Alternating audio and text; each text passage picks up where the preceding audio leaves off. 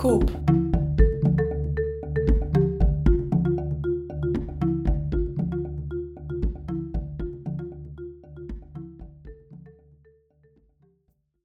Liebe Hörerinnen und Hörer, ich darf euch zu einer neuen Folge des Bioskop-Podcasts auf Radio Freirad begrüßen. Mein Name ist Sinis Scherer und ich führe euch heute durch die Folge zum Thema nachhaltige Mobilität und vor allem geht es heute um das Fahrrad. Zu Gast habe ich heute Philippe Hauser von der Radlobby und Lena Müller, eine Klimawandelforscherin, die sich vor allem für nachhaltige Mobilität im Bergsport einsetzt. Mein erster Gast in der heutigen Bioskop-Podcast-Folge ist der Philippe Hauser von der Radlobby. Und ich würde dich, Philippe, bitten, dass du dich unseren Hörerinnen und Hörern ganz kurz selbst vorstellst. Ja, hallo, danke für die Einladung. Äh, ich bin der Philippe Hauser, bin 30 Jahre alt und hier in Innsbruck aufgewachsen und schon lang im Alltag mit dem Rad unterwegs. Und seit ein, zwei Jahren engagiere ich mich inzwischen bei der Radlobby Tirol einem gemeinnützigen Verein. Kannst du vielleicht ganz kurz erklären, was die Radlobby ist oder wie du auch allgemein zur Radlobby gekommen bist, was eure Aufgaben da sind? Auf die Radlobby bin ich eigentlich über meine Brüder gekommen, da die in Wien den sogenannten Drahtesel, das ist ein Fahrradmagazin von der Radlobby, abonniert haben und dort Mitglieder sind. Und dann habe ich den mal in den Händen gehalten und habe dieses Magazin so toll gefunden, dass ich mir gedacht habe, das abonniere ich jetzt auch mal. Und habe das dann ein paar Mal gelesen und gesehen, dass auch in Innsbruck oder eigentlich in Tirol äh, Radlobbygruppen vorhanden sind. Und dann bin ich mal zu einem Stammtisch gegangen und habe dort die Leute kennengelernt, habe angefangen, mich da ein bisschen zu engagieren und so ist das Ganze entstanden. Prinzipiell sind die Aufgaben in der Radlobby äh, einfach eine Interessensvertretung für die Radfahrenden in Österreich bzw. in Tirol zu sein, weil denen oftmals viel zu wenig Gehör geschaffen wird und aber eigentlich dringenden Bedarf gibt. Und deswegen sehen wir es als unsere Aufgabe, ein bisschen die Politik äh, und die Bevölkerung da auf dieses Thema aufmerksam zu machen. Und es geht eigentlich vorrangig darum, dass das Radfahren im Alltag sicherer wird und auch komfortabler, weil es oftmals purer Stress bedeutet. Du hast ja gesagt, dass ähm, den Fahrradfahrenden sehr wenig Gehör geschenkt wird. Was glaubst du, woran liegt es oder was sind die Gründe dafür? Ah, das ist eine gute Frage. Äh, ich glaube, dass das Radfahren viel zu lange einfach zu stiefmütterlich behandelt worden ist. Also es hat zwar seinen Stellenwert, wenn es darum geht, Radrouten für den Tourismus anzubieten, sei es mit Mountainbike-Strecken oder Radwanderrouten. Aber wenn es darum geht, dass man tatsächlich das Rad als Fortbewegungsmittel im Alltag nutzen möchte, dann war das nie so am Radar von Politikerinnen und Politikern. Und deswegen wurde das leider viel zu sehr vernachlässigt. Und inzwischen ist es leider so, dass eben die meisten gar nicht mehr wissen, dass sie eigentlich auch mit dem Rad fahren könnten. Und deshalb gibt es da einen Bedarf, das zu beheben oder da eben Gehör zu bekommen. Wie sieht denn generell die Verkehrslandschaft in Österreich beziehungsweise jetzt speziell in Tirol aus und ähm, welche Probleme gibt es dort ähm, aus deiner Sicht? Also wir sehen es eigentlich eh tagtäglich. Die Autobahnen sind voll, einerseits natürlich durch den Transitverkehr, aber andererseits auch großteils durch einen starken Pendlerverkehr. Äh, in den Städten selber, wenn wir uns jetzt Innsbruck anschauen, gibt es natürlich einen relativ gut ausgebauten öffentlichen Nahverkehr. Dabei wird aber eben oft einmal nicht berücksichtigt, dass man vieles auch mit dem Rad machen könnte und, hm, da bleibt man dann irgendwo über. Eben der, die, die größten Probleme sind dann eben, wenn man im Alltag das Rad wirklich als Verkehrsmittel nutzt, dass man eigentlich keine separate oder sichere Radinfrastruktur Struktur vorfindet. Es gibt zwar den Innradweg und der ist in Innsbruck relativ gut ausgebaut, aber teilweise auch schon zu schmal, um wirklich äh, schnell voranzukommen. Und abgesehen davon ist es dann relativ mager. Man muss sich oftmals auf Routen, wo extrem viel Öffi-Verkehr unterwegs ist oder eben viele PKWs unterwegs sind, äh, hat man Meter breiten Radstreifen oder so und da gibt es natürlich oftmals gefährliche Situationen. Wenn gar kein Radfahrstreifen oder eben Infrastruktur da ist, wird man oft knapp überholt. Es gibt brenzlige Situationen und das ist sicherlich auch ein Grund, warum dann viele gar nicht erst aufs Rad steigen wollen. Ein Problem ist natürlich auch die teilweise die Höhendifferenzen in Innsbruck, die man oder auch im Umland überwinden muss, wo dann oftmals noch einmal eine größere Geschwindigkeitsdifferenz zwischen Radfahrenden und Autofahrenden besteht. Und das sorgt dafür, dass es eigentlich noch gefährlicher wird. Und gerade wenn es darum geht, irgendwo bergauf zu fahren, dann sollte in den Bereichen definitiv Radinfrastruktur da sein, auch wenn man ein E-Bike hat oder eben auch nicht. Wie sieht denn für dich eine zukunftsfähige Stadt aus, also vor allem im Bereich nachhaltige Mobilität? Was müsste sich deiner Meinung nach dahingehend ändern? Damit die Stadt zukunftsfähig wird, also ich glaube, dass wir einfach in den letzten Jahrzehnten und auch bis heute noch einfach dem Auto viel zu viel Platz einräumen und damit uns eigentlich in der Lebensqualität selber äh, beschneiden oder einschränken. Und wir könnten eigentlich die Städte viel, viel ja, lebensfreundlicher äh, gestalten, wenn wir den Platz, den wir, den wir definitiv haben, auch so verteilen, dass er uns tatsächlich nützt. Und zwar funktioniert das einfach dadurch, indem wir das Auto öfter mal stehen lassen oder erst gar keins besitzen. Wenn wir eins brauchen, uns eines ausleihen und ansonsten mit Öffis, Rad oder zu Fuß unterwegs sind. Und das ist für mich oder für uns eigentlich als Radlobby so die zukunftsfähigste Vision. Du hast ja gesagt, dass in einer zukunftsfähigen Stadt für dich mehr Menschen auf Rad, Öffis und zu Fuß sich fortbewegen welche Gründe gibt es denn, um auf nachhaltige Mobilität umzusteigen? Natürlich äh, ist momentan die Klimakrise in aller Munde. Wir haben einen enorm hohen CO2-Ausstoß im Bereich des Verkehrs in Mitteleuropa oder auch weltweit. Und gerade in Österreich beträgt er über 30 Prozent. Man sollte aber nicht nur die Klimakrise als Argument sehen, weshalb man sich alternativ fortbewegen sollte, sondern es steigert insgesamt äh, die Situation in einer Stadt und verbessert die Lebenssituation, wenn wir, wenn die Stadt leiser wird, wenn wir weniger Schadstoffausstoß haben und damit eine bessere Luft, sauberere Luft und gleichzeitig auch plötzlich viel mehr Platz fürs Leben haben. Und wenn wir uns dann auch noch aktiv bewegen, wie eben mit dem Rad oder zu Fuß, äh, steigert das auch die Gesundheit und damit beugen wir Krankheiten vor. Wir haben dann, und das ist in Studien bewiesen, weniger Ausgaben fürs Gesundheitssystem und insofern gibt es nur Vorteile eigentlich, sich alternativ und aktiv zu bewegen. Hast du eine Meinung zu Elektromobilität? Die Elektromobilität einerseits mit Elektroautos, aber eben auch mit E-Bikes ist natürlich auch momentan ein großes Thema. Die Lösung wird nicht sein, dass wir alle vom Verbrennerauto zu einem Elektroauto umsteigen, weil einerseits der Lärm ab einer gewissen Geschwindigkeit eher durch das Rollgeräusch verursacht wird, also wir keine Lärmminderung im Verkehr haben, wenn wir alle mit E-Autos fahren.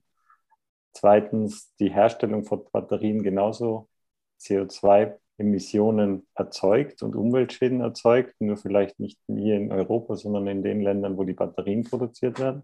Und wir ja als Bevölkerung oder Gesellschaft insgesamt eigentlich uns in gewisser Weise umorientieren sollten, um eben mehr Platz zu schaffen. Und der wird nicht geschaffen, wenn wir mit einem Elektro-SUV fahren. Und zu den E-Bikes, äh, es ist natürlich so, dass die dann oftmals viel, viel schneller sind als jemand, der ohne Elektromotor unterwegs ist. Und da ist auch wieder mal die Politik gefordert, dass wenn jemand äh, beispielsweise, weil er eben größere Höhendifferenzen zurücklegen muss, jemand, der auf der Hungerburg wohnt, jemand, der im Mittelgebirge wohnt, wenn die Person ein E-Bike nutzt, was durchaus verständlich ist, dann muss auch die Infrastruktur dafür da sein, damit da eine gewisse Trennung stattfinden kann, beziehungsweise die Möglichkeit besteht, dass nicht dann andere Personen ohne Elektromotor gefährdet werden. Und das erlebt man eben schon auch häufig, dass gerade E-Biker und E-Bikerinnen viel zu schnell unterwegs sind. Prinzipiell ist es aber natürlich eine tolle Erfindung, dass man plötzlich größere Distanzen zurücklegen kann, ohne dass man gleich ins Schwitzen kommt und damit oftmals äh, die Möglichkeit hat, wirklich das Auto auch stehen zu lassen und dafür mit dem E-Bike zu fahren. Was glaubst du, worin liegt die Problematik, dass so wenig Menschen mit dem Fahrrad fahren oder die öffentlichen nutzen? Es liegt wahrscheinlich schon auch an einer gewissen Bequemlichkeit, die sich da eingeschlichen hat über die Jahre. Man ist oftmals gar nichts anderes mehr gewohnt und kann sich gar nicht vorstellen, das Auto stehen zu lassen. Das ist das eine. Und das andere liegt natürlich schon auch in der Natur der Sache, dass viele sich auch davor fürchten, beispielsweise mit dem Rad im Alltag auf den stark befahrenen Straßen unterwegs zu sein, was komplett verständlich ist, da eben regelmäßig zu gefährlichen Situationen kommt, weil eben der Verkehr und die Straßen und die Straßenverkehrsordnung nur fürs Auto eigentlich ausgerichtet ist und nicht auch für die alternativen Mobilitätsformen. Und solange hier nicht im großen Maßstab endlich was gemacht wird, also der Radwegeausbau und in gewissen Fällen auch, wenn kein Radwegausbau oder Infrastrukturschaffung möglich ist, äh, Geschwindigkeitsreduktionen, wenn das nicht gemacht wird, dann werden die Menschen auch nicht freiwillig umsteigen, weil sie einfach, weil das Auto immer noch das bequemste und dann letzten Endes auch das sicherste Fortbewegungsmittel ist. Und da muss man wahrscheinlich einfach ansetzen und viel, viel mehr tun, als es heutzutage äh, der Fall ist. Und auch so, wie es jetzt bisher äh, aus der Politik vernommen wird, wird auch in den nächsten Jahren noch zu wenig getan werden, wenn wir wirklich die Mobilität ändern wollen. Du hast ja gesagt, dass ähm, da mehr gemacht werden muss und ich kann mir vorstellen, dass ihr in der Radlobby ja sicher auch äh, mit PolitikmacherInnen auch tagtäglich zu tun habt. Mit welchen Problemen seid ihr da konfrontiert oder mit welchen Problemen ist auch die Politik konfrontiert? Wir hören dann oftmals äh, das Argument, dass die Grundbesitzer und Grundbesitzerinnen keinen Platz oder keine, keinen Grund abtreten wollen, wo man eben gern Radwege bauen würde. Äh, das ist sicherlich eines. Und das andere, was wir dann auch oft hören, ist, dass das Umweltamt oder andere Organisationen Einspruch erheben, wenn quer über die grüne Wiese asphaltiert wird für einen Radweg, was wir natürlich verstehen, dass viel zu viel Bodenversiegelung stattfindet, aber genau das ist eben dann oft der falsche Ansatz.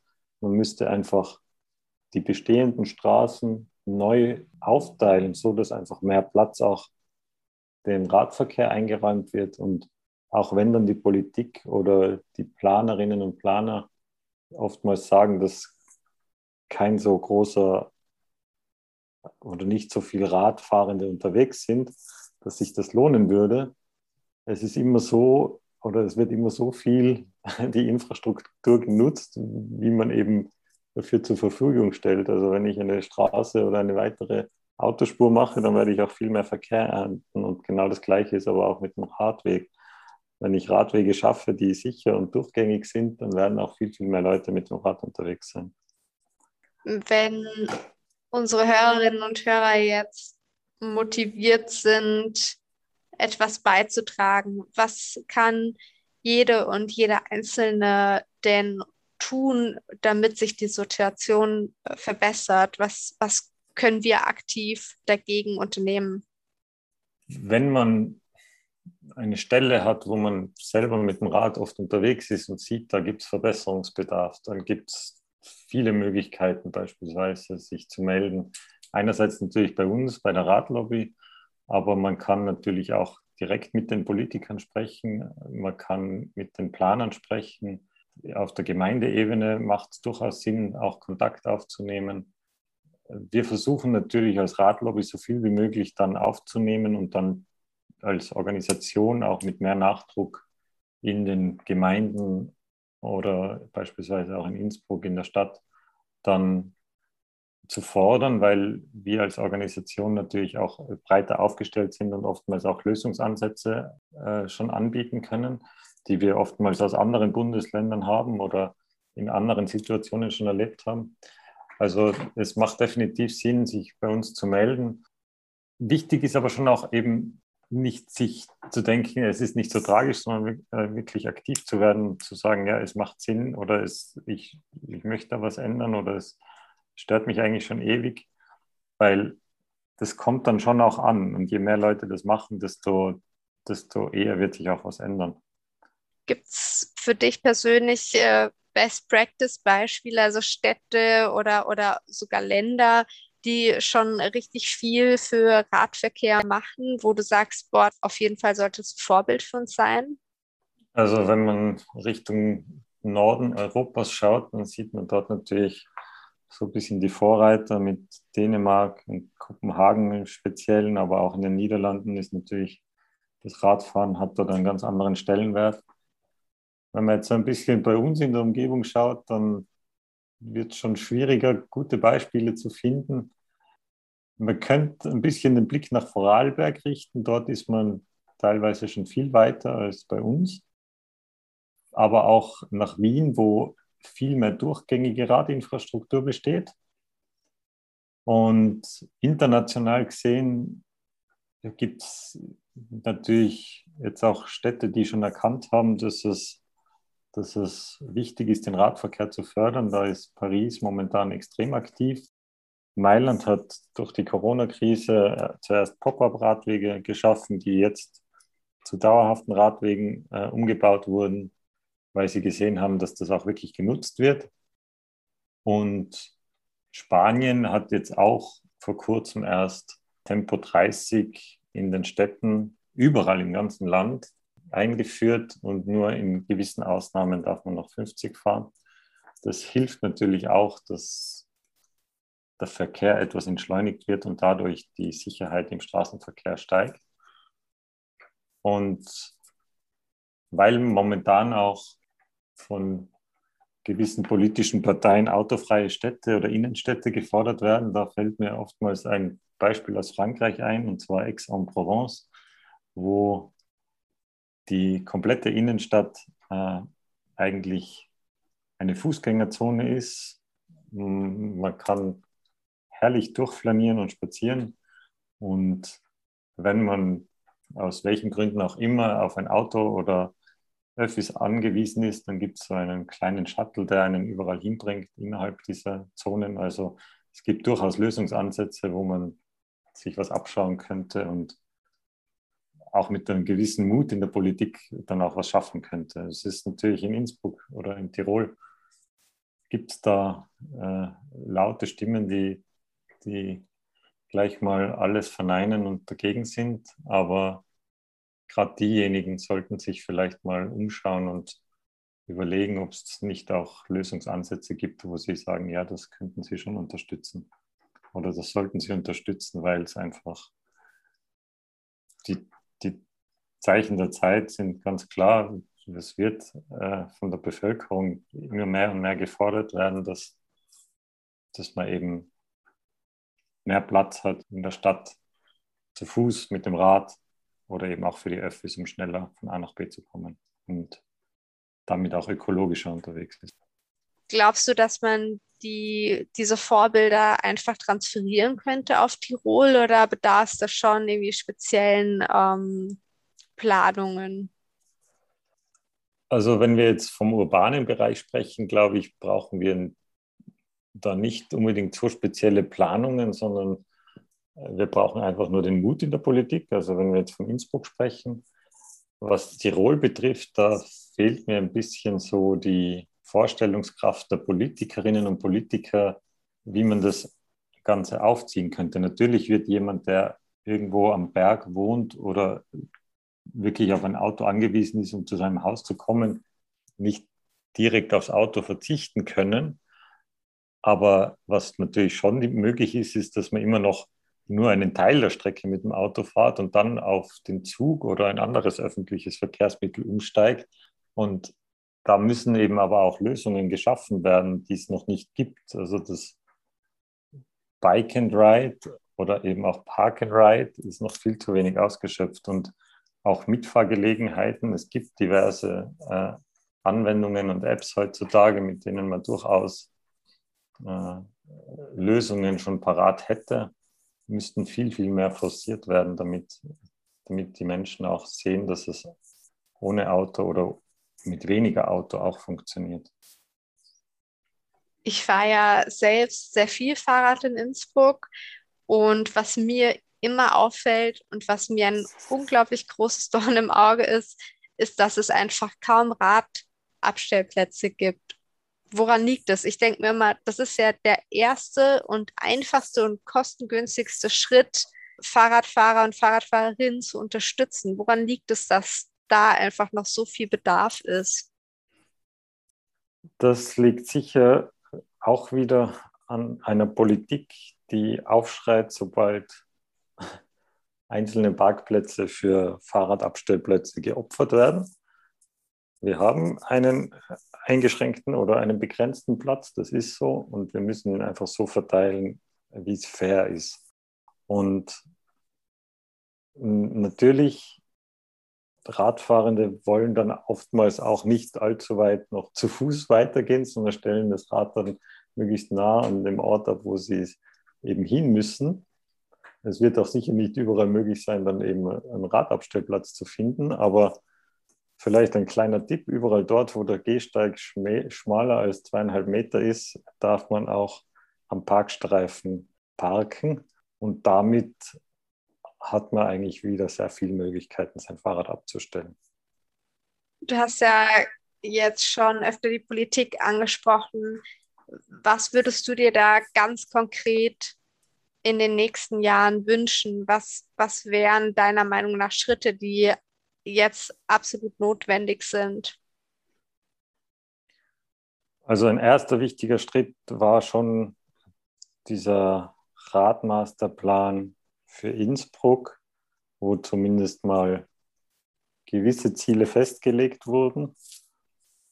Über die Ziele lässt sich dann natürlich noch streiten, aber ich glaube, es war ein bisschen ein Kompromiss aus allen Parteien. Was mir aber schon ein Anliegen wäre, wäre, dass dann die Umsetzung tatsächlich auch so geschieht, wie es dort vorgesehen ist und nicht jede einzelne Maßnahme dann noch einmal breit, groß und äh, heiß im Gemeinderat diskutiert werden muss und dann oftmals dadurch oft oder eben verzögert wird. Da braucht es einfach mehr Mut von den Parteien, die einfach noch nicht genug aufs Rad setzen als Mobilitätsform. Da will ich jetzt keine konkreten Namen nennen, aber das muss ich nur mal eine Gemeinderatssitzung, wenn es um dieses Thema geht, anschauen. Dann weiß man ganz genau, wer fordert und fördert den Radverkehr und wer ist eigentlich immer dagegen, auch wenn es darum geht, mal rund um Schulen oder rund um öffentliche Plätze, Bushaltestellen Tempo 30 einzuführen, weil es einfach enorm zur Sicherheit beiträgt. Da sind immer die gleichen Parteien, die aufschreien und gerade die sollten dann eben mal Mut beweisen und sagen, ja, wir unterstützen das, weil es nicht einer Partei, die fürs Radfahren ist, hilft, sondern den Menschen in Innsbruck hilft, die mit dem Rad unterwegs sein wollen. wenn jetzt die Hörerinnen und Hörer sich zu dem Thema informieren wollen oder sich sogar engagieren wollen, was wären denn so Anlaufstellen, die du empfehlen kannst? Natürlich, einerseits können sich Hörerinnen und Hörer bei uns, bei der Radlobby Tirol melden. Es gibt auch einmal im Monat die sogenannte Critical Mass, also eine Radparade äh, durch Innsbruck. Die findet immer am letzten Freitag des Monats statt, um 18 Uhr. Man trifft sich bei der Andersäule. Und das ist ein guter Ort und guter Treffpunkt, um sich da ein bisschen bezüglich Radthemen zu vernetzen und Menschen kennenzulernen, die sich für dieses Thema interessieren. Auch das Klimabündnis ist recht aktiv, vor allem in den Gemeinden rund um Innsbruck und haben sehr viele gute Vorschläge, auch was das Radfahren betrifft. Wenn man sich anderweitig engagieren möchte, es gibt den Verein Radeln ohne Alter, wo man mit Rikschas äh, Seniorinnen und Senioren herumfahren kann, um denen ein bisschen den Alltag zu versüßen. Also es gibt viele, viele Organisationen und Beispiele, wo man eben sich engagieren kann. Was möchtest du denn unseren Hörerinnen und Hörern jetzt zum Schluss noch mitgeben? Was ist dir wichtig? Wenn jemand sich sorgt, mit dem Rad zu fahren, weil man eben glaubt, dass es zu gefährlich ist oder sagt, es geht nicht, weil aus welchen Gründen auch immer man ist aufs Auto angewiesen, dann würde ich mal empfehlen, es einfach zu probieren zu sagen, ja, heute lasse ich das Auto mal stehen und fahre mit dem Rad oder gleich bei uns melden und einfach mal darauf aufmerksam machen, wo wäre es denn zu gefährlich, wo sehe ich den Bedarf, dass man was verändert. Wenn man zu Fuß unterwegs ist, wo sehe ich Bedarf, beispielsweise in gefährlichen Kreuzungen oder so. Einfach schauen, mit offenen Augen mal durch den Alltag gehen und sagen, oder sich bewusst machen, wo man den Verbesserungsbedarf sieht. Das würde ich gerne mitgeben. Und allen, die Rad fahren, haltet euch an die Regeln. Also das ist nämlich oft auch ein Argument von Politikern, dass Radfahrende äh, sich nie an die Regeln halten. Es ist wichtig, dass alle aufeinander aufpassen. Das Miteinander im Verkehr ist enorm wichtig. Es ist natürlich am wichtigsten, dass diejenigen, die am meisten Schaden anrichten können, und das sind dann eben vorrangig Autofahrende, danach kommt, kommen die Radfahrenden und dann die Fußgänger, dass die aufpassen. Also wenn man da einfach mit mehr Rücksicht und Respekt miteinander umgeht, dann könnte sehr viel verbessert werden schon allein dadurch. Danke, Philippe, ja. dass du heute da warst und dich, die Radlobby und nachhaltige Mobilität vorgestellt hast. Ich hoffe, unsere Bitte Hörerinnen gerne. und Hörer konnten da einiges mitnehmen. Vielen Dank nochmal für die Einladung. Es hat mich sehr gefreut. Dankeschön. Und nachdem wir jetzt schon ganz viel von Philippe zum Thema nachhaltige Mobilität, Radlobby und der Verkehrslandschaft in Österreich erfahren haben, freue ich mich jetzt auf das Gespräch mit Lena Müller. Denn Lena Müller hat die nachhaltige Mobilität schon in ihren Alltag fest integriert und auch im Klettersport. Und ich würde dich, Lena, bitten, dass du dich einfach kurz unseren Hörerinnen und Hörern vorstellst und ihnen erzählst, wer du so bist und was du so machst. Hallo Denise und hallo an alle Hörerinnen und Hörer. Ähm, mein Name ist Lena Müller, ich komme ursprünglich aus dem Allgäu und ich bin Ökologin und Kletterin mache jetzt beim Doktor im Bereich Klimaforschung auf der Uni in Innsbruck. Und nebenher bin ich noch selbstständig und schreibe Artikel und halt Vorträge über die Klimakrise und das Ganze auch im Zusammenhang mit dem Klettern. Wann hast du denn angefangen, dich mit dem Thema Mobilität zu beschäftigen? Ich glaube, das war so vor zwei Jahren. Ähm, bei mir war, glaube ich, Mobilität so mein letzter großer Baustein. Ich habe mich im Studium, also ich habe Biologie und dann Ökologie studiert, ähm, mich stark mit der Klimakrise auseinandergesetzt und habe dann am Anfang erstmal meine Ernährung umgestellt und bin zu Klimastreiks gegangen, aber ich wusste natürlich auch, dass eben durch den Klettersport ziemlich viel CO2 entsteht oder mein CO2-Fußabdruck sehr groß ist. Und da habe ich dann so vor zwei Jahren das Gefühl gehabt, da, da muss ich jetzt was ändern. Welche Rolle spielt denn die Mobilität deiner Meinung nach im Klettersport? Ähm, ich glaube, eine große. Es sind viele Kletterinnen und Kletterer sind sehr naturverbunden, weil wir natürlich alle viel Zeit draußen verbringen und deswegen auch die Natur schützen wollen. Aber andererseits ähm, verbringen wir sehr viel Zeit im Auto. Es gibt eine ganz gute Studie vom, vom Alpenverein, dass fast 90 Prozent von den Bergsportlerinnen und Bergsportlern mit dem Auto in die Berge fahren. Und deswegen glaube ich, ist Klettern eigentlich ein guter Ansatzpunkt, ähm, um nachhaltiger zu leben. Du bist ja auch im Klettersport auf alternative Mobilität umgestiegen. Was bedeutet das für dich und wie ähm, sieht da dein Alltag dann aus? Ähm, also am Anfang ähm, war es recht schwierig. Ich weiß noch, dass ich das Ganze im, späten Sommer gestartet habe oder im frühen Herbst und ich war dann irgendwie am Anfang echt mal ein paar Wochen nur daheim und äh, bin nicht mehr an Fels gefahren und äh, bin halt so in Halle gegangen. Und ich glaube, ich wusste dann das schon, dass ich, dass ich so nicht möchte, dass es weitergeht, aber ich hatte irgendwie keine, keine gute Alternative. Und dann habe ich eben angefangen, nach Klettergebieten zu suchen, die mit dem Zug zu erreichen sind. Und ähm, dann, wo ich das gestartet habe, war es eigentlich, eigentlich super. Also jetzt geht es total einfach und geht eigentlich von selber. Ich glaube, es ist schwierig, sozusagen diesen, da einmal drüber zu kommen, wenn man was umsteigt, umstellen möchte, aber dann funktioniert sehr gut, meiner Erfahrung nach. Und wie haben deine Kletterpartnerinnen und Kletterpartner das aufgenommen? Also unterstützen die dich dabei und kommen dann auch mit, wenn du mit der Bahn oder mit dem Radl zu Klettergebieten fährst? Oder äh, sind die da noch ein bisschen abgeneigt?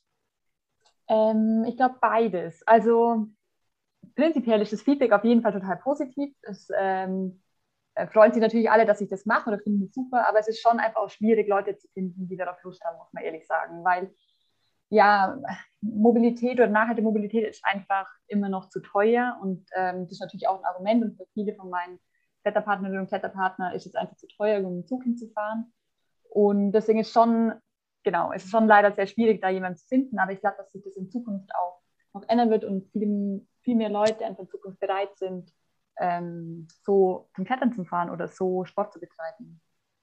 Seit du alternativ zu den Klettergebieten kommst, was sind denn deine Lieblingsklettergebiete oder welche sind denn besonders gut mit dem Fahrrad zu erreichen oder mit dem Zug oder Bus? Also jetzt hier um Innsbruck gibt es halt die Matzahn, da kann man hinraten, aber meistens sind da nur im Winter gute Bedingungen und dann liegt manchmal Schnee.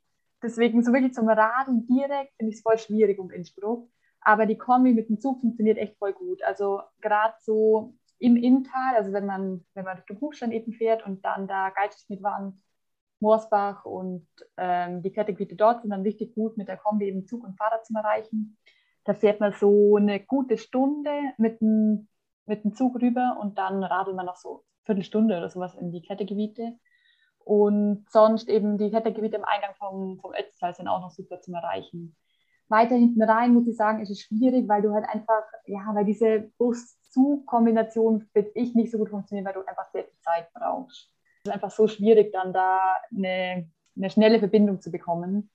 Und deswegen, ja, schränkt sich schon ein bisschen ein, aber auch da ist meine Hoffnung, dass sich das noch verbessert und ja, das mit dem Radl funktioniert echt gut und man wird auch immer fitter mit der Zeit du bist ja als erste deutsche Frau die Route Prinzip Hoffnung geklettert und bist ja auch da mit ähm, Bus, Bahn, Rad und zu Fuß hingekommen. Wie hat sich das denn auf dein Training ausgewirkt?